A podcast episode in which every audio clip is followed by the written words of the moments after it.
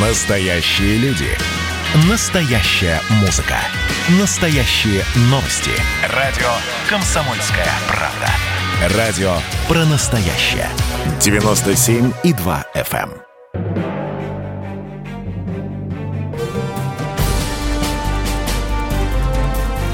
Однажды в Советском Союзе.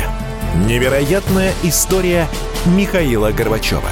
Аудиоверсия книги Николая Андреева. Читает Владимир Левашов. Чем занимается секретарь ЦК? По логике Советской Конституции, партия должна была вырабатывать политику, Верховный Совет принимать законы, а правительство проводить эту политику в жизнь и исполнять законы. Схема демократичная, но поскольку партия вторгалась в функции и законодательной, и исполнительной власти, и судебной, демократия превратилась в декорацию. С одной стороны, полное отсутствие разделения властей и какого бы то ни было контроля, с другой – концентрация власти в руках главы партии. При Брежневе Центр власти поменял место. В аппарате ЦК сформировали мощные отделы по всем направлениям экономики. По сути, это было правительство, с той только разницей, что состав Совета министров утверждался Верховным Советом, а состав отдела – секретарями ЦК, а окончательное слово было за Брежневым. И постепенно власть от правительства стала смещаться в сторону ЦК. Про Верховный Совет и говорить нечего. Он почти ничего не решал. Демократия тогда была декоративной, на то она и называлась советской, но партийный орган уж совсем к демократическим принципам не имел отношения. Отделы ЦК были, по сути, министерствами, хотя и намного малочисленнее.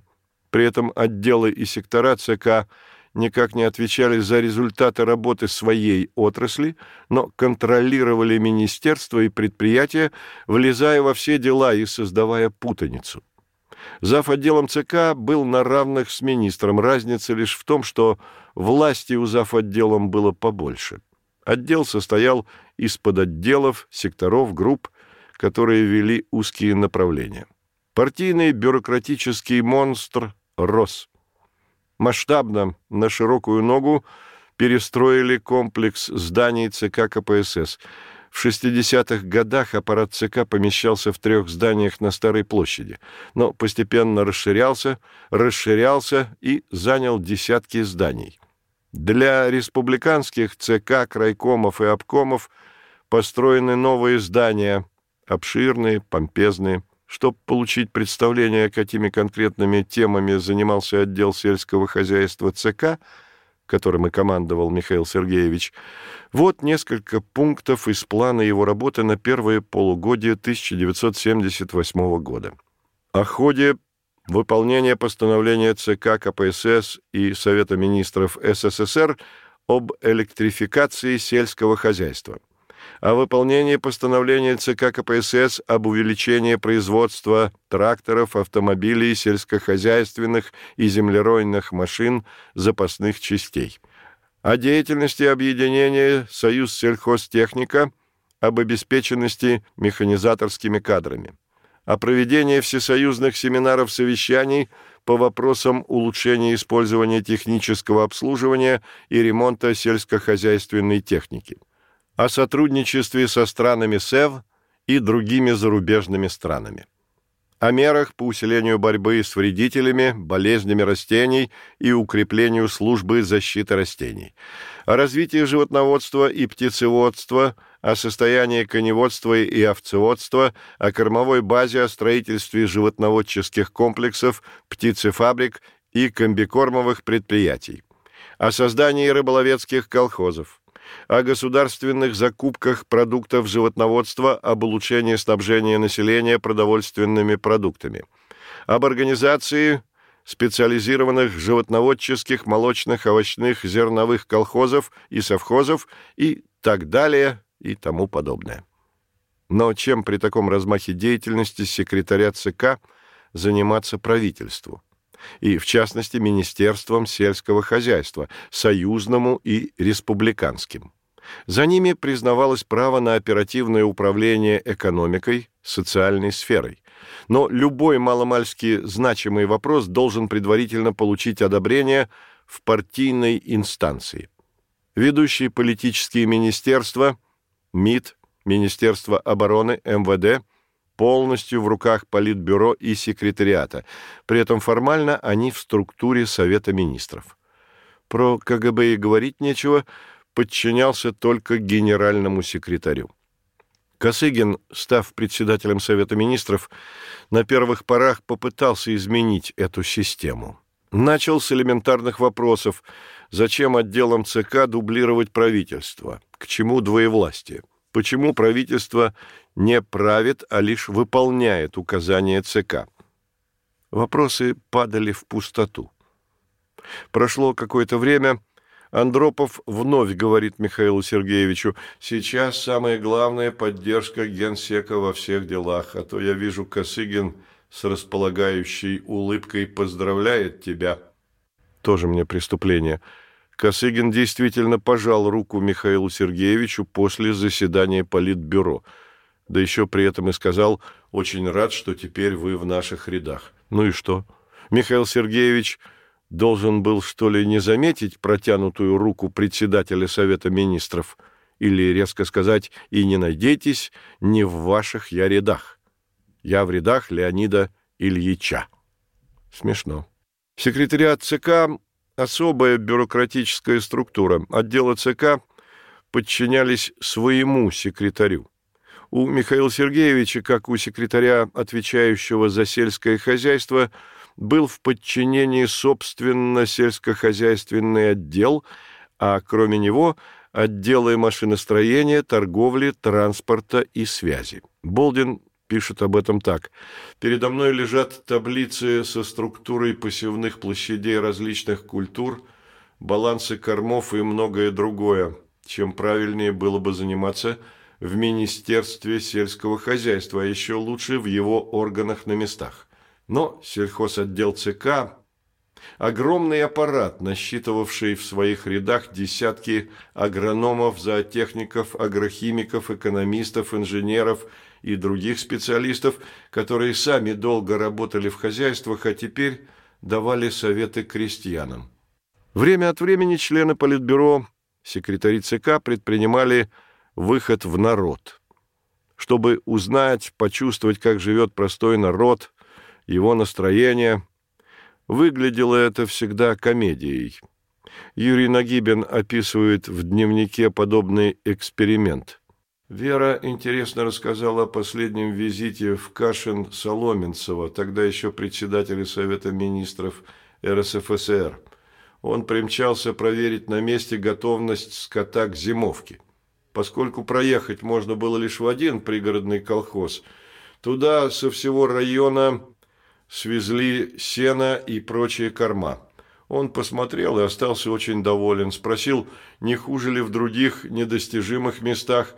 Его заверили, что там еще лучше, и предложили по обычаю распарить душу в сауне с коньячком, шашлыками и прочими радостями. Он строго отказался и прочел оторопевшему районному начальству мораль о сауне забыть – это разложение. Но не удержался от соблазна – стрельнуть лося без лицензии. На это его гражданского самосознания не хватило. Нельзя же сразу обрубить все канаты. Знатный ревизор уехал с очередной липой, а обобранные колхозы и совхозы никак не могли вернуть одолженные на время ревизии корма. Можно привести и другие подобные случаи. Высокое начальство проводит ревизию территории, на которой воздвигнуты потемкинские деревни. Оно, начальство, удовлетворено. Подвластный народ живет в благости и довольстве. И потом на заседании Политбюро тот же Соломенцев красочно расписывает товарищам по обширному столу, какую картину процветания он увидел. А товарищи довольно запоют. Вот чего достиг социализм. Тогда коллекционировали подобные случаи и, давясь от смеха, пересказывали, как ловко провели высокопоставленного ревизора.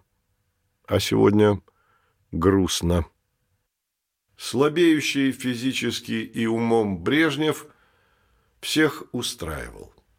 К моменту переезда Михаила Сергеевича в Москву пертурбации в высших партийных структурах завершились. Система приобрела гранитную устойчивость. Приход Брежнева к власти в октябре 1964 года – результат компромисса между группировками, свергнувшими Хрущева. Брежнев – типичный деятель тогдашней политической верхушки. Малообразован, хотя и имел диплом инженера, способностей средних, культура, опять же, типичная для партработника того времени. Художественную литературу не читал, из газет только правду, по телевизору смотрел передачи о природе, о животных, альманах кинопутешествий. Очень любил хоккей, болел за ЦСКА. Кино смотрел часто, но исключительно комедии, развлекательные фильмы. Если что серьезное, то редко мог дотерпеть до конца. Одно из исключений – белорусский вокзал. В театрах не бывал. Когда был молодым, обожал цирк. Казалось бы, как такой недалекий с узким мировоззрением человек управлял огромной страной и продержался во власти 18 лет. Продолжение через несколько минут.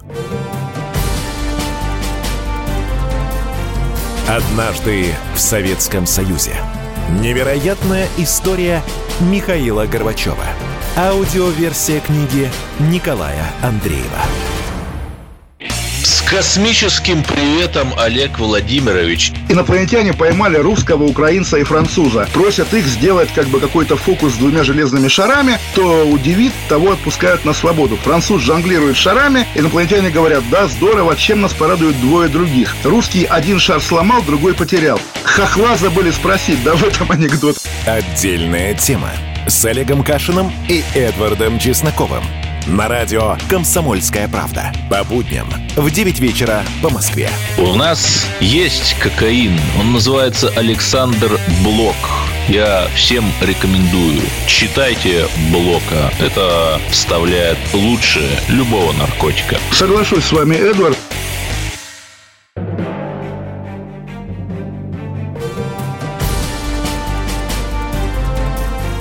Однажды в Советском Союзе. Невероятная история Михаила Горбачева. Аудиоверсия книги Николая Андреева. Читает Владимир Левашов. Для управления мировой державой совсем не обязательно обладать высоким интеллектом, ученой степенью, широтой культурных запросов. В конце концов, и Рейган был не семи пядей во лбу. Шелепин и Семичастный, главные организаторы переворота, полагали, что недалеким Леней легко манипулировать. Просчитались комсомольские ребята. Брежнев оказался умнее, расчетливее. Прием он использовал нехитрый, известный с древних времен. Соперников разъединять, взаимную подозрительность претендентов на власть нагреть до кипения, а самому оставаться в роли главного арбитра и миротворца. Дождался удобного момента и заменил на всех постах все нелояльные персоны. Сложился вокруг Брежнева круг приближенных, они были в категории неприкасаемых. Брежнев был единоличным правителем. Члены Политбюро обладали совещательным голосом, за исключением четверых – Суслова, Громыко, Андропова, Устинова. Суслов – особая фигура в расстановке кадров. Он был монополистом в вопросах идеологии и культуры. Весь облик Суслова, его голос, одежда отталкивали. Манера разговора приводила в трепет. Это был символ верности марксизму-ленинизму, хранитель сталинских традиций, стиля и методов руководства партией и страной – а может, и нужен в государстве такой человек-аскет? Его боялись. Существовало неписанное правило. После смерти любого секретаря ЦК, члена Политбюро, Его архив тут же изымался, пересматривался, все бумаги отправлялись в сверхсекретное хранилище. Архивы оставались у всех, у кого больше, у кого меньше. После смерти Микояна с его дачи вывезли три грузовика бумаг. После смерти Суслова не осталось даже листочка. Ящики стола были абсолютно пусты, а считался теоретиком партии. А остальные близкие Брежневу – Громыко, Андропов, Устинов – образовали Содружество «Триумвират», который определял, какой быть внутренней и международной политики. Собирались в так называемой «ореховой комнате», вырабатывали единое мнение, после чего кто-нибудь из них работал с Леонидом Ильичем – то есть внушал ему те или иные идеи. Каждый из стройки был сильной фигурой. При Брежневе крупные вопросы на Политбюро не обсуждались. Все решалось в Ореховой комнате. На заседаниях большей частью слушали организационные вопросы, обсуждали международные дела. Докладывал о них всегда Громыко. Говорил он очень ясно, не подглядывая в записи. Любые прописные истины – он изрекал с видом оракула. Вот если мы поступим так-то, то произойдет то-то, а если не поступим, то не произойдет. Его слушали, открыв рты. Особенно, когда он говорил про американскую угрозу и про отставание в обороне. После этого обязательно встревал Устинов и начинал объяснять, сколько и каких видов вооружений ему не хватает, чтобы навести ужас на заокеанских подлецов. Устинов обладал огромным организаторским талантом, невероятной трудоспособностью. В командировках на испытаниях военной техники поднимал всех 5-6 утра и работал до позднего вечера. В ЦК трудился с 9 утра до 10-11 вечера. Он был зациклен на укреплении военной мощи СССР. Иначе будет другая война, мы снова пострадаем. Эту фразу – повторял часто. Устинов – один из тех, кто завел в тяжелый тупик экономику. Она превратилась, по сути, в придаток военно-промышленного комплекса. Начальник штаба Объединенных Вооруженных Сил стран Варшавского договора генерал армии Грибков высказался об Устинове вполне определенно. Это был отличный инженер, прекрасный организатор оборонной промышленности. Но, наберусь смелости сказать – что ему не следовало браться за руководство Министерством обороны. Из-за его некомпетентности в чисто военном деле было допущено много ошибок в строительстве вооруженных сил. На генеральный штаб он смотрел как на свою канцелярию. Совмещение должностей министра обороны и члена Политбюро, отвечающего за оборонную промышленность, было во вред вооруженным силам – как министр обороны он являлся заказчиком вооружения, а как член Политбюро – исполнителем заказов и вновь как министр обороны был приемщиком заказов. В результате такого совмещения нередко вооружение и боевая техника принимались недоведенными до кондиции. Боевые корабли и самолеты становились в строй без полного вооружения, средств управления, навигации. На Устинове лежит ответственность за развязывание бессмысленной афганской авантюры. Он настоял на вводе войск. В Триумвирате выделялся Андропов. Не только образованностью, работоспособностью. Его преимущество перед другими – широкая информированность и во внутренних, и в международных делах. Прекрасно осведомленный о положении в стране, он кожей ощущал, как монолитные опоры системы превращаются в труху. Но что предпринять для укрепления, он не знал. Придумал, создал в КГБ пятое управление по надзору за интеллигенцией и полагал, что именно она своим вольнодумством подтачивает основы режима. Глупость несусветная. Когда Михаил Сергеевич попал в высшую власть, то поразился, насколько дряхлы старцы из политбюро. Из провинции это не было особенно заметно. Да, он знал, что члены политбюро сильно в возрасте, но считал их дееспособными, здравыми, решительными, а увидел людей с распадом личности. Кириленко был в маразме. Брежнев уже не тот внушительный и мудрый, каким был в 60-х годах, в начале 70-х. На заседаниях Политбюро часто терял нить обсуждения. Все делали вид, что ничего не произошло. Михаил Сергеевич осторожно затронул эту тему с Андроповым. Тот повторил – надо делать все, чтобы поддержать Леонида Ильича. Это вопрос стабильности в партии, государстве, да и вопрос устойчивости мира на планете. Слабеющий физически и умом Брежнев устраивал Андропова. Устраивал он и других членов Политбюро, секретарей ЦК. Устраивал такой генсек и первых секретарей обкомов, крайкомов и ЦК республик. Устраивал он и Тихонова, председателя Совета министров, и министров. Было впечатление, что они полагали, так будет продолжаться вечно. В заседаниях партийных комитетов, начиная от районного уровня и заканчивая политбюро, сложился свой ритуал.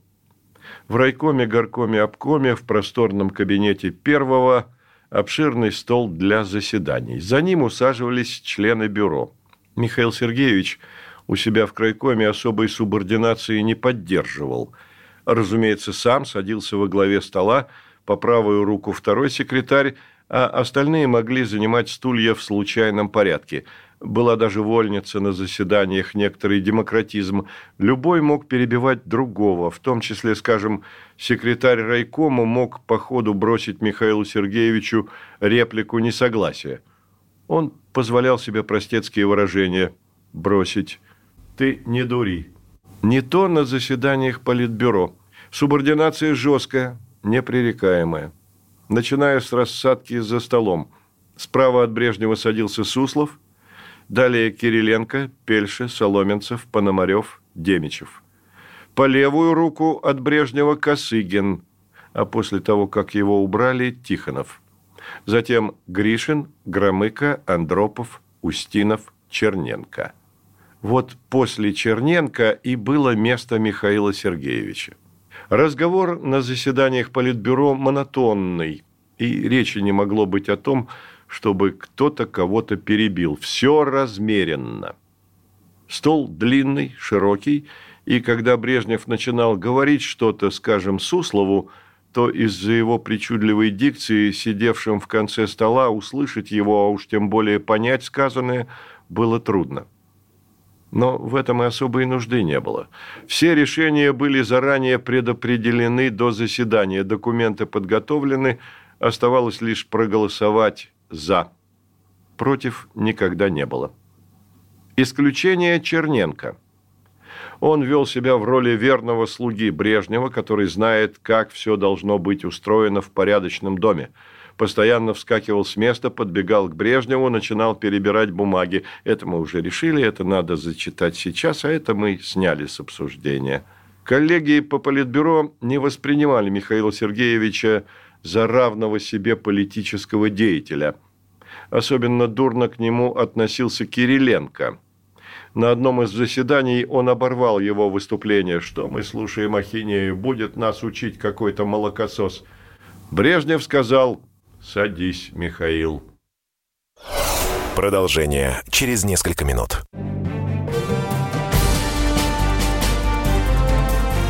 Однажды в Советском Союзе. Невероятная история Михаила Горбачева. Аудиоверсия книги Николая Андреева.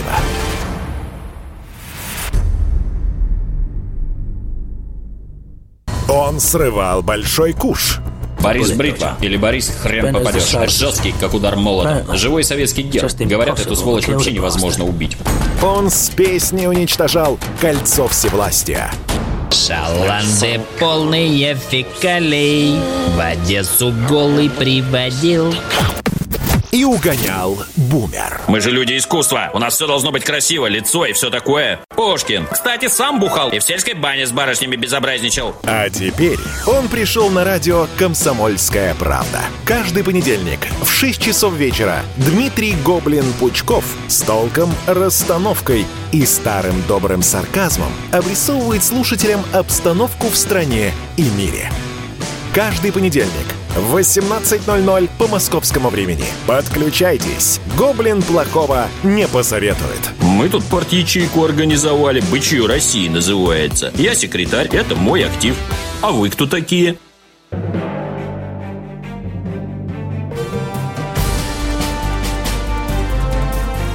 Однажды в Советском Союзе.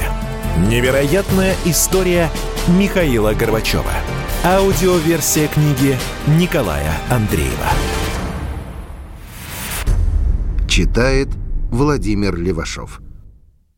С каждым месяцем Леониду Ильичу все труднее давались заседания. Болдин делится впечатлениями. На коротких заседаниях Политбюро ЦК, продолжительность которых все сокращалась, Брежнев сидел с отсутствующим видом, не совсем понимая, где он находится, кто и зачем собрался в зале. Чаще всего он читал подготовленную помощником записку, напечатанную крупными буквами на специально приспособленной для этого пишущей машинке. Иногда сбивался, произносил одни и те же фразы и, видимо, сознавая свою беспомощность, жалостливо смотрел на людей. Чтобы быстрее завершить мучение Брежнева со словами и предложениями, Черненко предлагал закончить заседание, и все быстро соглашались. Михаил Сергеевич заговорил на эту тему с Андроповым. Тот разговор не поддержал. И большевики плачут. С первых дней, как Михаил Сергеевич в должности секретаря ЦК, он весь в трудах. Проводит в кабинете по 12, а то и по 16 часов в сутки. Болдин не мог скрыть удивление. Я поражался тому, как долго он засиживался на работе. Горбачев читал множество записок и справок, различные документы. Помнил десятки статистических данных. Неплохо оперировал всем, что слышал от ученых, специалистов. В те годы Горбачев рос быстро. И окончательный вывод – главным в жизни с 9 до 21 часа была работа, стремление подняться выше, получить признание. Если бы было так просто, отдаешь себя партии по 12 часов в сутки, и товарищи в политбюро оценят твое старание, будут продвигать тебя выше и выше, и, наконец, поставят рядом с собой, а то и выше себя. Иллюзия. В ЦК сформировались кланы, плелись интриги, было чуткое разделение на своих и чужих, продвигали своих, тормозили чужих. Михаил Сергеевич чувствовал, в Ставрополе у него было много больше свободы. Там он был ведущим, а здесь подчиненным. В крайкоме тоже были свои сложности, интриги, разборки, но теперь они казались детскими шалостями.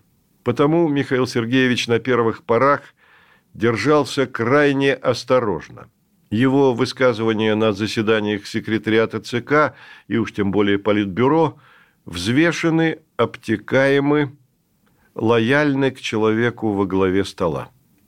Во многом его линия поведения определялась советами Андропова. Но постепенно Михаил Сергеевич все больше и больше становился своим в центральном аппарате партии. Не стеснялся брать слово на секретариате ЦК – высказывался деловито, неординарно. Чазов отмечает, из случайных высказываний и коротких замечаний Брежнева я уловил, что он начал симпатизировать молодому секретарю ЦК КПСС по сельскому хозяйству и поддерживать его. Ему импонировали активность Горбачева, новизна в его подходах к аграрной политике. Но в Политбюро многие в особенности Тихонов, Гришин и Громыко, относились к Михаилу Сергеевичу в тот период по меньшей мере снисходительно. Не рассматривали его как серьезного конкурента. В аппарате ЦК быстро заметили нового секретаря ЦК. Черняев пишет, индикатором его растущей активности было ворчание Пономарева, который после заседания секретариата или политбюро бывало негодовал, мол, молодой да ранний лезет не в свои дела, занимался бы своим сельским хозяйством, что он понимает в политике. А Шахназарова Михаил Сергеевич поразил до глубины души в случайном разговоре – они ожидали во Внуково партийную делегацию из Венгрии. Начали вспоминать общих учителей. Михаил Сергеевич был студентом в те же годы, когда я учился в аспирантуре. На юрфаке МГУ по совместительству читали лекции те же столпы права, которые заведовали секторами в нашем институте. Кечекьян, Кожевников, Крылов, Голландзе и другие – завязался теоретический разговор о самоуправлении, и секретарь ЦК по сельскому хозяйству ошеломил меня, сказав, что читал мои книги «Социалистическая демократия» и «Грядущий миропорядок». Впервые за четверть века работы в аппарате я говорил с одним из начальников страны, как со своим коллегой-политологом. Горбачев безоговорочно завоевал мои симпатии. Активность Михаил Сергеевич развил бешеную. Отделы, которыми он руководил, только за первый год работы его секретарем ЦК подготовили семь постановлений по вопросам сельского хозяйства. Старшие товарищи косыми взглядами на заседаниях секретариата давали понять, прыткость надо бы приглушить. Аппаратчики, однако, оценили неутомимую натуру нового секретаря – Черняев записывает в дневнике после заседания секретариата ЦК. Был на очередном секретариате ЦК, ничего особенного, но опять любовался Горбачевым. Живой, мгновенно реагирует на любую тему, и вместе с тем видно, что готовится к выступлениям, компетентен, уверен в себе, умеет схватить суть вопроса, отбросить болтовню, найти выход, подсказать, но и приструнить, пригрозить веселый и с характером. Словом, есть у нас смена. И другие сотрудники ЦК, которые бывали на заседаниях секретариата, возвращались в отделы в восторге от Михаила Сергеевича. Наконец-то появился умный и честный человек, озабоченный состоянием страны и готовый что-то делать, действовать. Михаил Сергеевич предстал человеком решительным, думающим, Особенно нравилось, когда он вызывал на ковер министров, разоблачал их некомпетентность, близорукость, а то и обман, который стал обычной практикой. Но отмечали и другое. Орг выводов даже в отношении явных бездельников и паразитов не следовало. Это было бы превышением его полномочий. Политбюро не поддержало бы. Разносы, оскорбительные, хамские, сносили – а вот чтобы погнать в шею – совсем другое дело. Михаилу Сергеевичу было нелегко не только с товарищами по политбюро, но и с руководимым им аграрным комплексом. Министр мелиорации и водного хозяйства Николай Федорович Васильев входил в клан днепропетровцев, наиболее близкий к Брежневу. Министр машиностроения для животноводства и кормопроизводства Константин Никитович Беляк – был женат на сестре Виктории Петровны Брежневой. Оба министра, пустые, одиозные персоны, вели себя хамски, разнузданно, но они формировали мнение Брежнева о том или ином руководителе. Еще две одиозные фигуры – министры Валентин Карпович Месяц и Леонид Иванович Хитрун. Оба деятеля имели большой вес и широкие связи – с руководством страны, потому позволяли себе свысока смотреть даже на иного секретаря ЦК. Работать со столь разными людьми, Беляком, Васильевым, Месяцем, Хитруном, остаться со всеми в хороших отношениях, пользоваться их поддержкой, мог только очень искусный дипломат и политик. Михаилу Сергеевичу это удалось. А было Михаилу Сергеевичу очень и очень непросто – в разговорах с Болдиным, на тот момент это был единственный человек, не считая, разумеется, Раисы Максимовны, в Москве, с которым он вел откровенные разговоры, возмущался. Хорошие идеи вязнут в косности и рутине. Больше всего переживал за сельское хозяйство. «Поверь», – говорил он Болдину, – «я знаю, как вывести село из кризиса. Разработал четкую и эффективную программу реформы сельского хозяйства. Но пробить, реализовать эти идеи невозможно. Круговая порука. Стремление ничего не менять повязали всех накрепко». Хотелось ему сделать для страны что-то грандиозное, чтобы она воспарила – и ему казалось, что ему по силам грандиозные свершения. Тогда его впервые увидел на каком-то совещании Бовин, вынес такое впечатление. В Горбачеве было внешне что-то наполеоновское. Много и подробно обсуждает ситуацию с Раисой Максимовной, и все чаще они приходили к выводу партию, страну, общество надо менять. И менять радикально. Но пока что ему надо скрывать свои радикальные планы, лавировать, поддакивать. Но чем же занимался Михаил Сергеевич по 12-16 часов в сутки? Сельским хозяйством это понятно, а конкретно? Михаил Сергеевич пишет. Первые дни моей работы в ЦК совпали с началом зимовки в животноводстве. Республики и области завалили просьбами выделить из госресурсов концентрированные корма.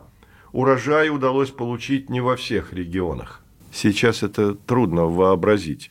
Секретарь ЦК, то есть человек, входящий в верхушку власти могучей сверхдержавы, занимается поставками кормов на колхозную ферму. Продолжение через несколько минут.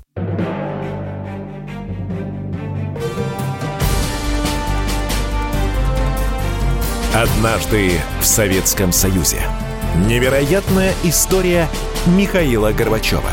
Аудиоверсия книги Николая Андреева.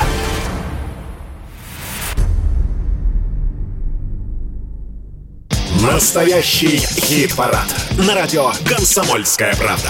Здесь настоящие эмоции. Noise MC. Шумная вечеринка у меня была. Последняя вечеринка на планете Земля. Настоящая критика. Константин Кинчев. Если эта ирония не читается, мне жаль. Что ж, буду списывать это на недостаток таланта. Настоящие планы. Андрей Макаревич. Дальше у меня большой тур предполагается по Украине. Я надеюсь, что все будет хорошо. И, конечно, настоящая музыка.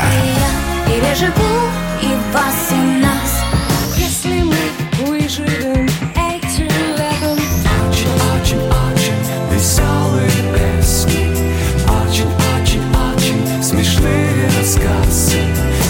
Каждую субботу в 9 часов утра и каждое воскресенье в 8 часов вечера слушайте настоящий хит-парад на радио «Комсомольская правда».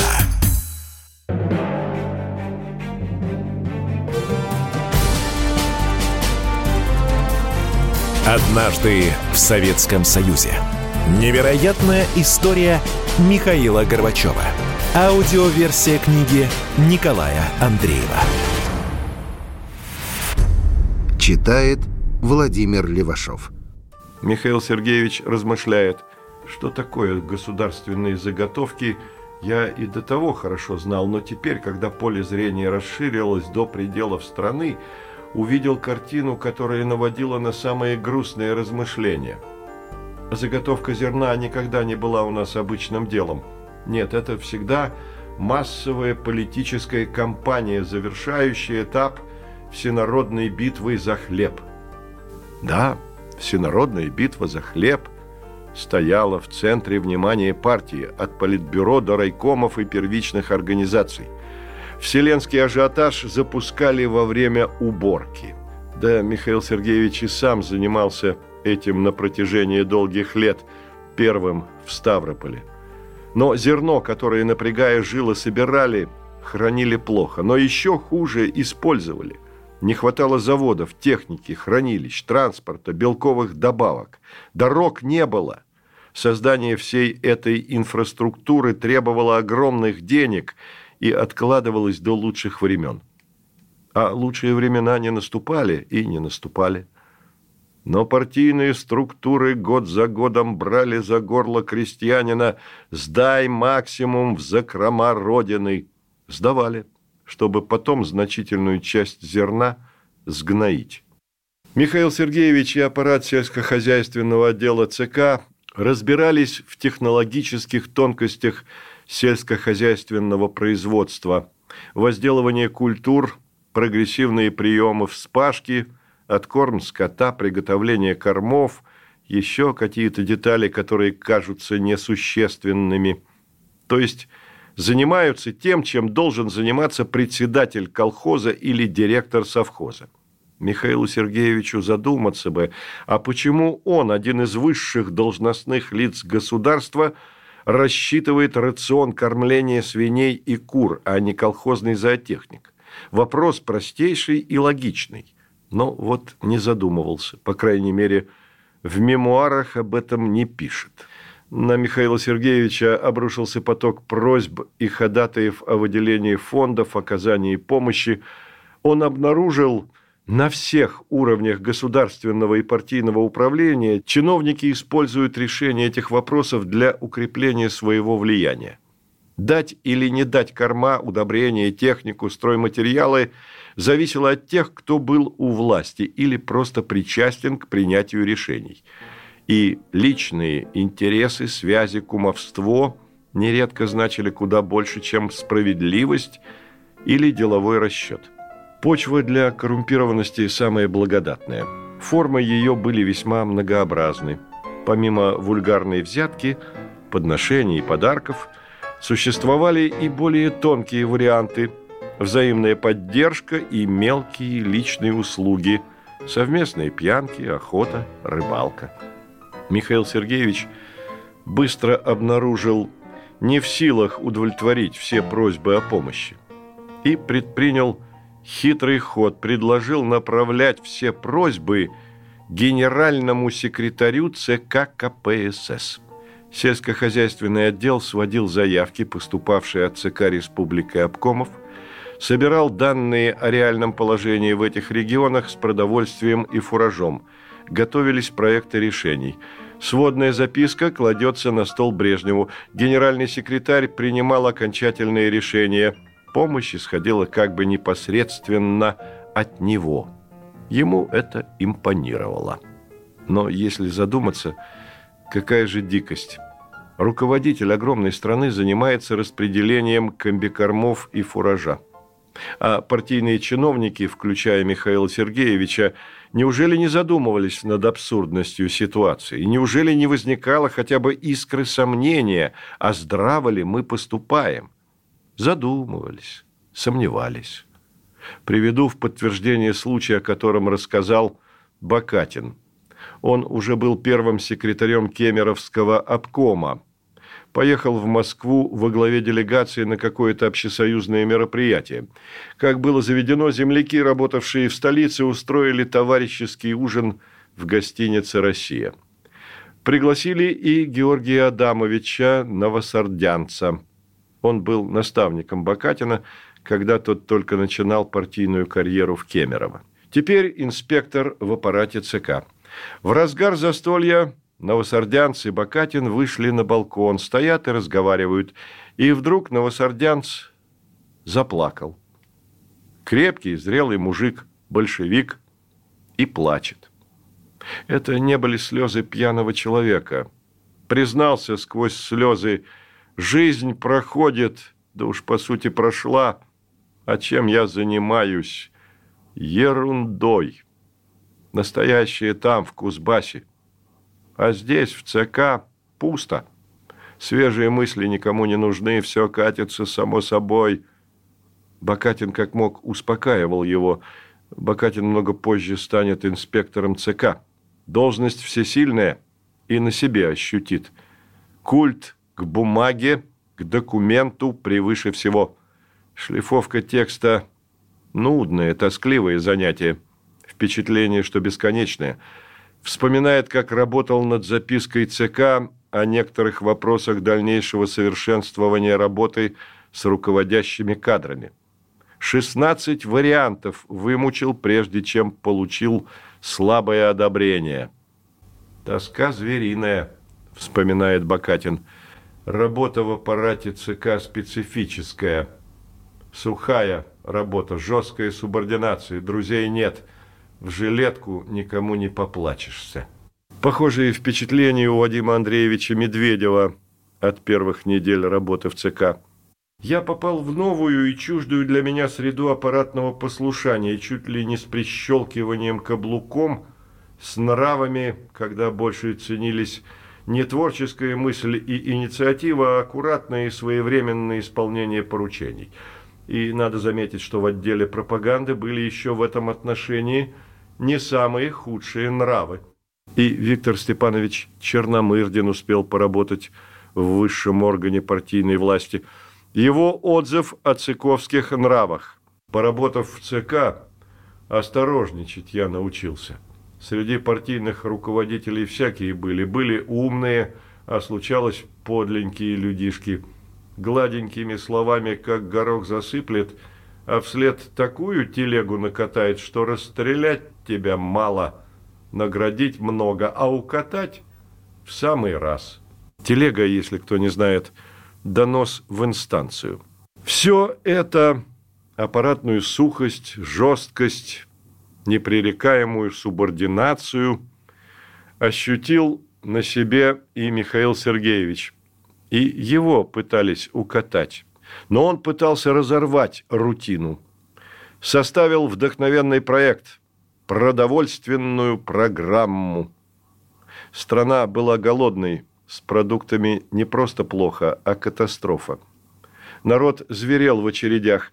Игорь Детков, литературный критик из Костромы, заносит в дневник горестные строчки. Пенсионерам дают талоны на мясо в домоуправлении, один килограмм на пенсионера. Сегодня редакция «Северной правды» отправила своих представителей в магазин, чтобы получить мясо по одному килограмму на работника.